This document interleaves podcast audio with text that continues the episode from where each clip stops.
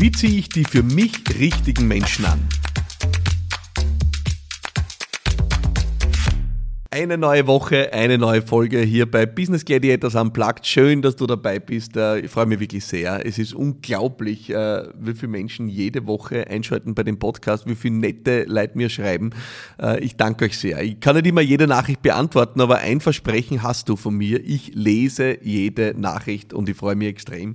Ähm, und ich freue mich sehr, dass du dabei bist die Woche. Ich habe ja letzte Woche schon angekündigt, wir haben fast so was wie eine Fortsetzungsfolge.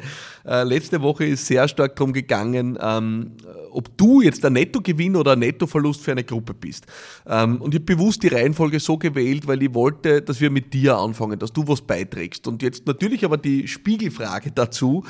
Wie ziehe ich die für mich richtigen Menschen an? Ich habe schon oft in dem Podcast darüber gesprochen, wie wichtig das Thema Umfeld ist. Ja?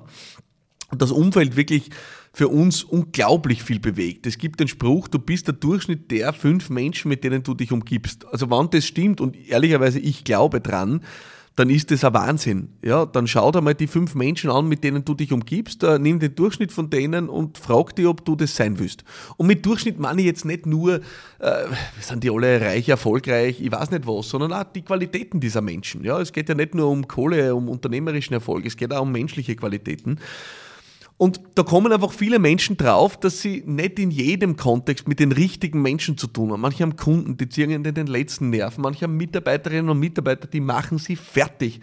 Manche haben in ihrem Freundeskreis Leute, die ziehen sie runter. Also jede und jeder von uns kennt es.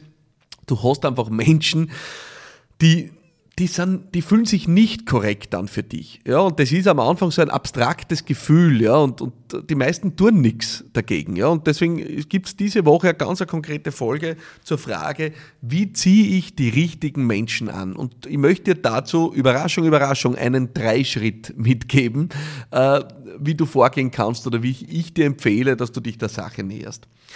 Die erste entscheidende Frage in dem Punkt ist, was ist richtig? Oder ich möchte es noch präziser formulieren, was ist dein richtig? Ja?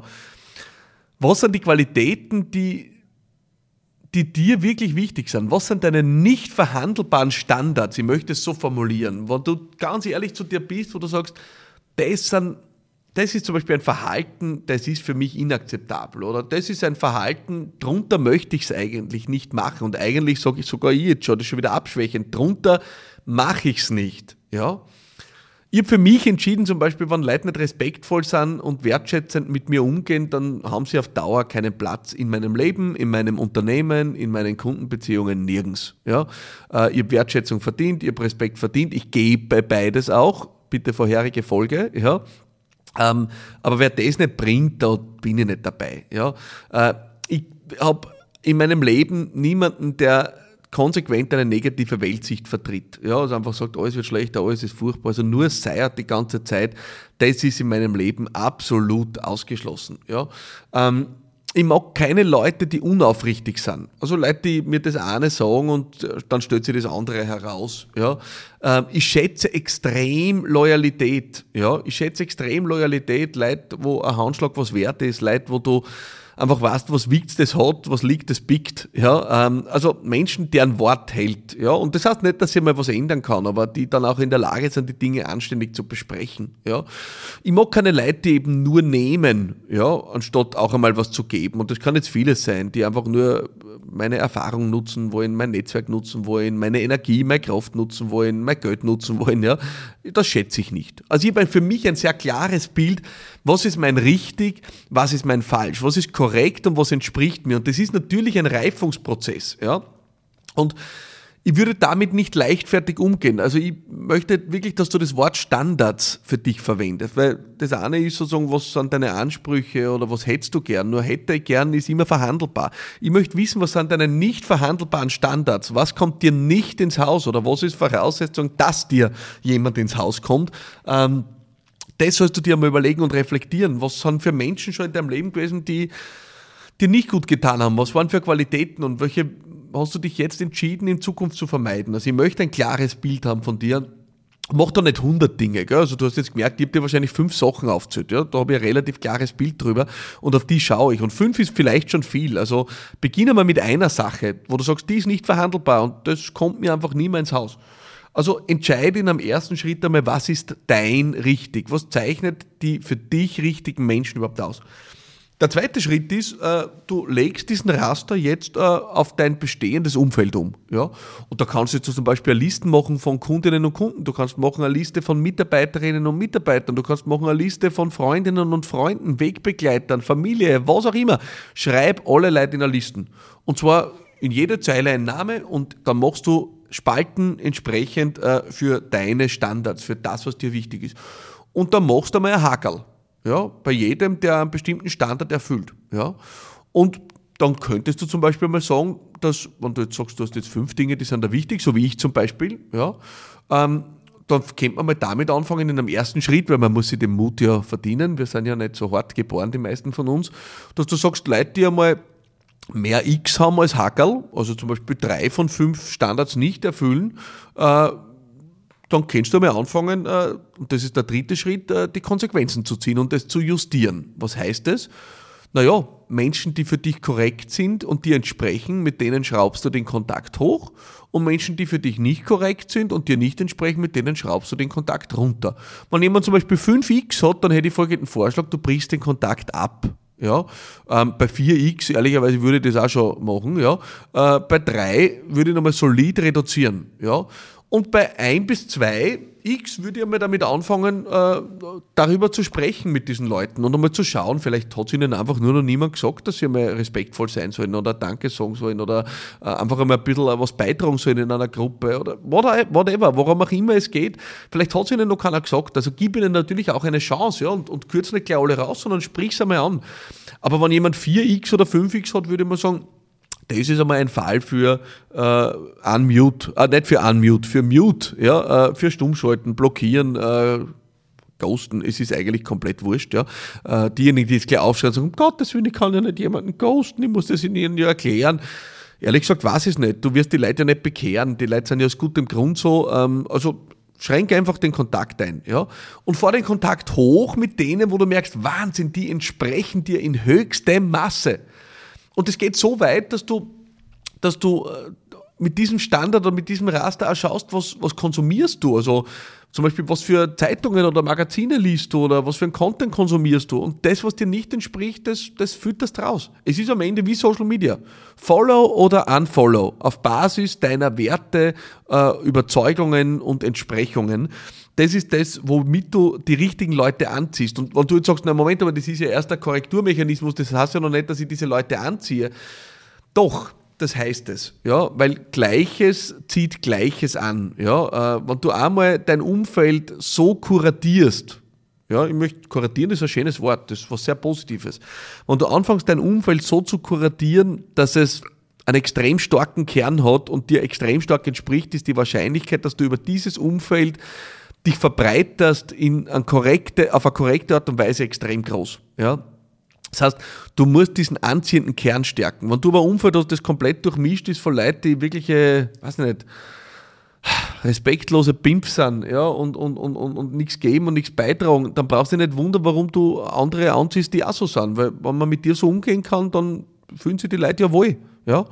Ähm, mein Mentor, Professor Manfred Winterheller, hat äh, irgendwann einmal diesen, ich muss heute, finde ihn heute noch unendlich großartig, äh, diesen wunderbaren Vergleich gebracht äh, vom, von einer Führungskraft, die immer sagt, äh, sie hat das Kellermeister-Syndrom, ja, das, den Namen, glaube ich, hat er erfunden, ja, das Kellermeister-Syndrom, weil das sind, sind Führungskräfte, die sagen, sie sind von Flaschen umgeben, ja. Und dann gibt es eigentlich nur eine korrekte Antwort drauf und ich liebe das. Ich, ich finde es heute noch großartig. Äh, wenn eine Führungskraft sagt, sie ist von Flaschen umgeben, dann kann man ja nur, nur darauf sagen, dann wird es einen Grund haben, warum sich die um dich sammeln. Ja? Wenn du selber Flaschen bist, dann brauchst du wundern, brauchst nicht wundern, warum du von Flaschen umgeben bist. Also, das heißt, wenn du Standards für dich hast, korrekte Standards für dich hast, selber danach handelst, dein Umfeld danach kuratierst, dann wirst du das Gleiche anziehen. Wenn du das nicht tust, wirst du es auch tun. Ja? Und damit ist es bei mir so, dass ich dir sage, ehrlich gesagt, ich bin von herausragenden, respektvollen, wertschätzenden, exzellenten Menschen umgeben und Wunder, oh Wunder, ich ziehe auch solche an.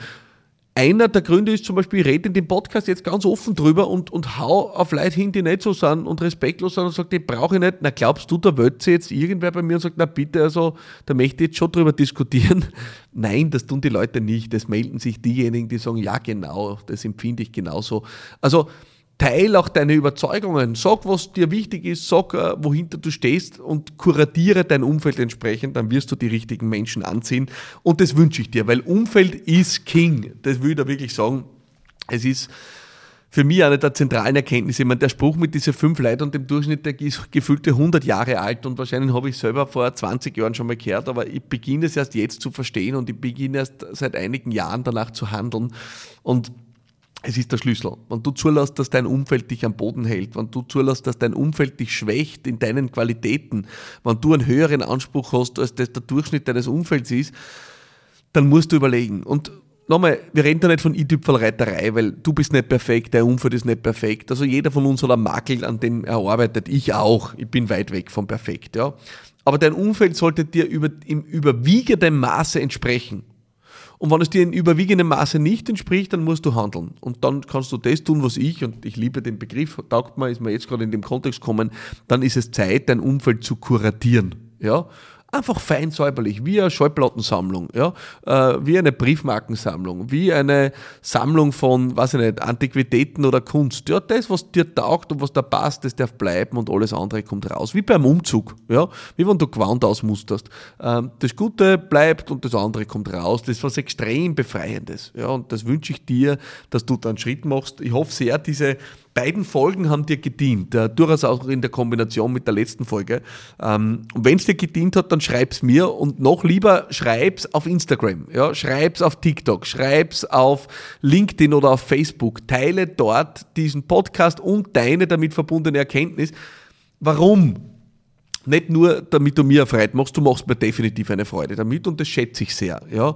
Aber du tust es für dich, weil du erstens damit bekräftigst, dass du was gelernt hast. Und du tust es zweitens für andere, die das lesen von dir auf Social Media und vielleicht auf den Podcast draufkommen, diese zwei Folgen hören und vielleicht in ihrem Leben was ändern. Also du kannst echten Impact haben mit dem, was du da tust. Und das wünsche ich mir, weil wir sind angetreten und ich bin angetreten bei diesem Podcast, um echten Impact zu haben.